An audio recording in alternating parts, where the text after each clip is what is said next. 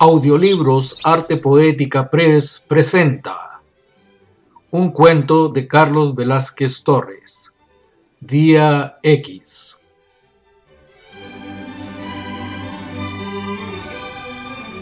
Día X. El color ocre es color de muerte. Los seres cuando van a morir se tornan ocres. Eso decía mi abuelo cuando aún era verde y no le hacía daño tomar el agua venida fuera de temporada. Pero yo no creo eso. La muerte no puede tener color, es simplemente la muerte. Llega cuando tiene que llegar, sin anunciarse, sin colorear su camino. El suelo está suave hoy. Siempre que hay lluvias el suelo es suave. Es como si cada gota de agua que cayera fuera una caricia de esas que las muchachas le dan a sus novios para convencerlos de algo que quieren. Sí, así es el suelo. Es como un hombre gruñón, seco, áspero tal vez, pero que con la menor caricia empieza a suavizarse, proporcionalmente a la cantidad de dedos que lo han tocado, es suavizado hasta convertirse en una masa sin voluntad, moldeable solo con la mirada. Hoy el suelo está suave, se siente suave, tranquilo. Digo tranquilo porque hoy lo está. No siempre está tranquilo. Hace poco este pobre suelo tuvo una epidemia de conejos que lo martirizaron haciéndole galerías que formaban un subway de pulgas y pelos.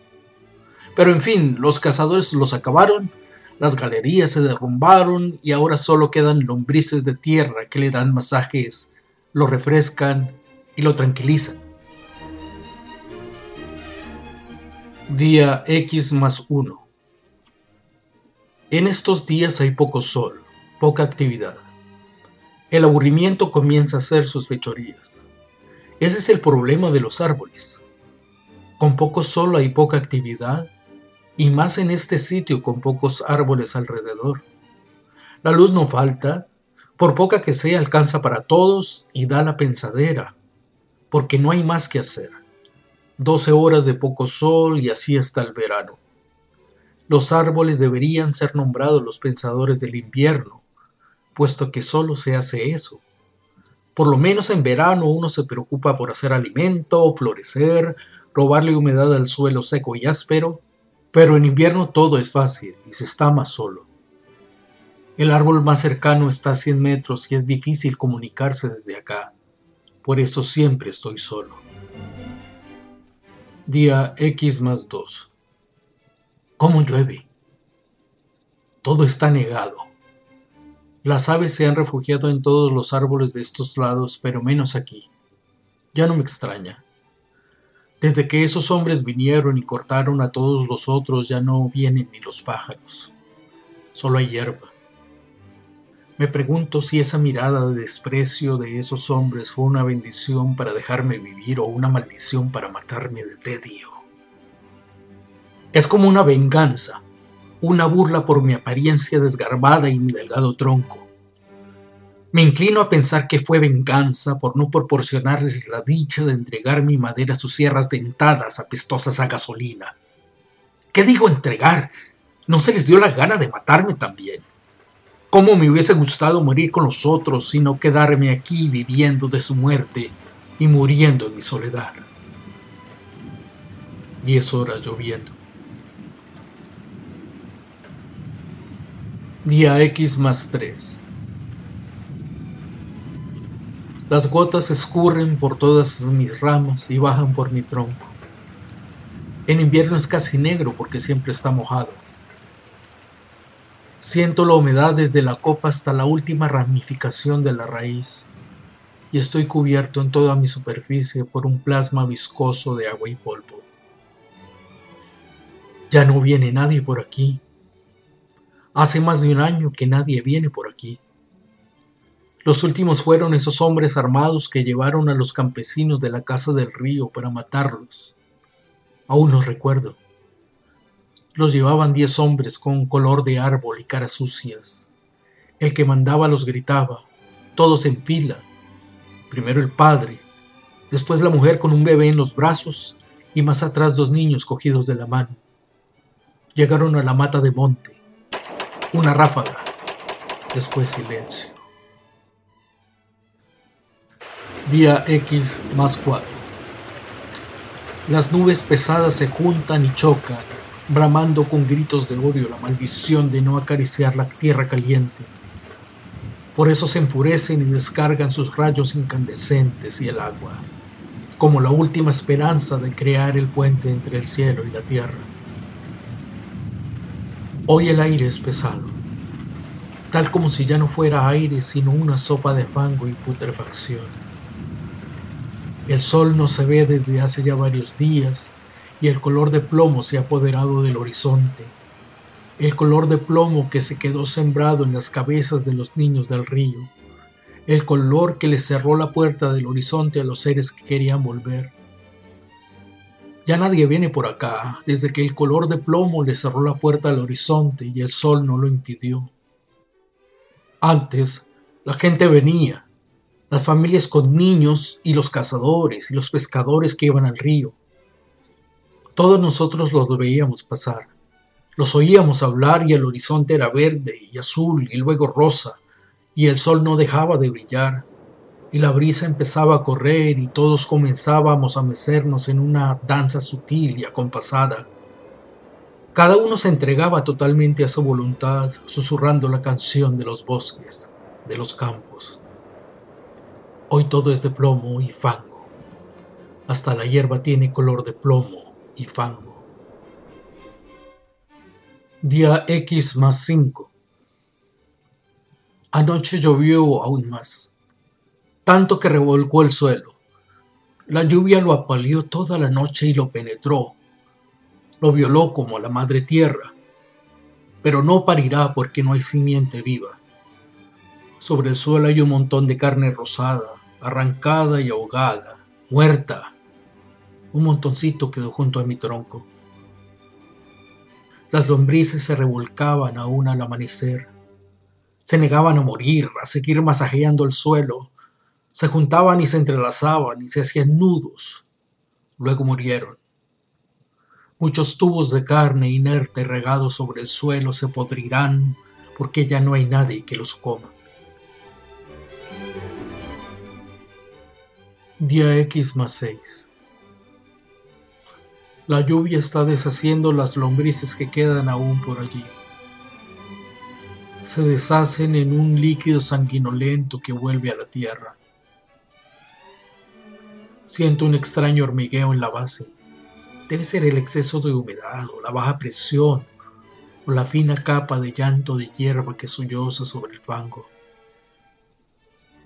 Siento que se está formando otro anillo dentro de mí, otro nudo que estrangula mi corazón vegetal. Le robaré espacio al campo y el campo me seguirá matando con su infinito espacio. Siento un extraño hormigueo en mi base. Debe ser el exceso de humedad.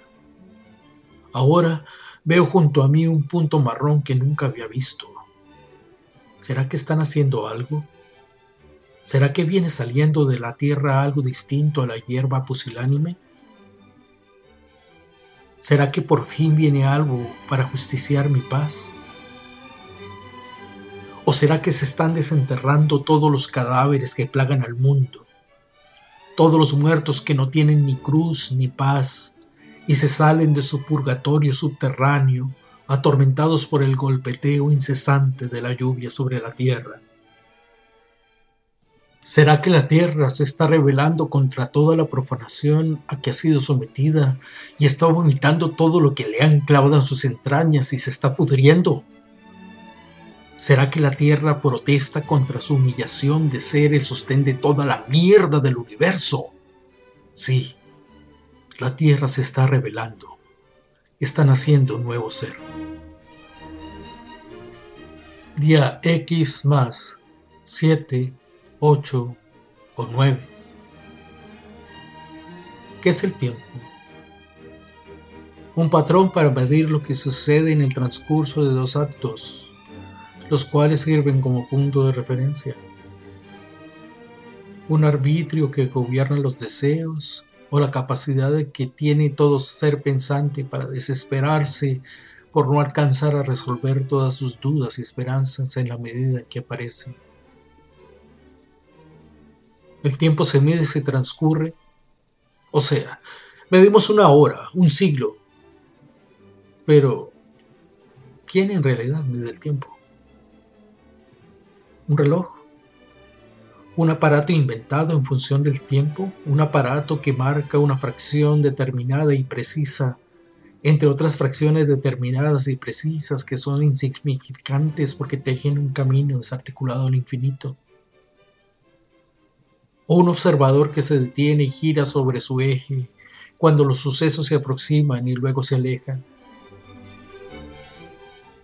Pensamos en el tiempo como una línea rígida, inquebrantable, pero, ¿no cabría la posibilidad que no fuera así? No estamos en la misma posición del viajero ocasional que después de encerrado en un compartimiento, llega a su destino y cree que la distancia se ha cortado, vuelve su mirada atrás y no encuentra su origen. ¿Y si viajáramos por el tiempo y no con él?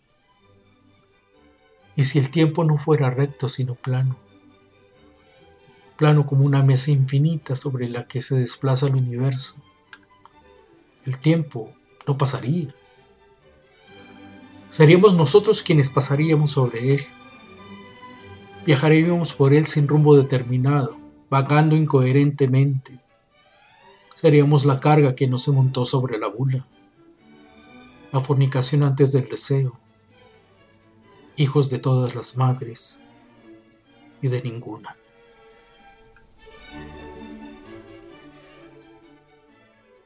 Día X más X. Otro día de delirio. ¿Cuánta agua ha caído? Ya el punto marrón se ha desdoblado en un cúmulo de colores. Es tan verde, tan azul, tan púrpura, pero sobre todo es rojo brillante, esponjoso y húmedo como un beso. Se siente como un beso y como un abrazo ha crecido mucho, ya me rodeó, ya me abrazó. Todo mi tronco es abrazado, cobijado y esgozado con perversión asfixiante. Siento un hormigueo en todo el tronco y las ramas, en todo mi ser subterráneo. Me siento débil. Será por la certeza de que soy digerido en vida digerido por el tiempo y por la lluvia. Ser absorbido es deliciosamente macabro. Se siente la cercanía inevitable de la muerte y se goza esperando su triunfal llegada. Ahora lo comprendo todo. La maldita tiñe su manto con el tedio, lo sazona con la desesperación y disuelve la esperanza en un caldo de nostalgia y pena. Me estoy poniendo ocre. Ahora comprendo mucho. La muerte es de color ocre como yo. Es de color de árbol y caras sucias. O solamente color de árbol. Es de color de plomo, de color de fango, es de color marrón y luego verde, azul, púrpura, pero sobre todo rojo brillante. Luego nos abraza y besa.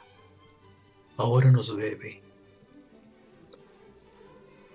Ya mi tronco está podrido.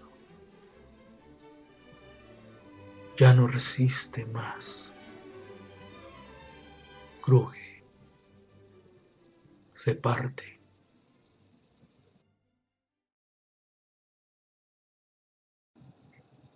Arte Poética Press es una editorial hispana basada en la ciudad de Nueva York. Nos especializamos en obras de temas y autores iberoamericanos residentes dentro y fuera de los Estados Unidos. Publicamos libros de creación literaria, novela, cuento y poesía bajo el sello Arte Poética Press. El sello Escribana Books Publica libros académicos en áreas de estudios culturales y literarios. Visite artepoética.com para acceder al catálogo de obras.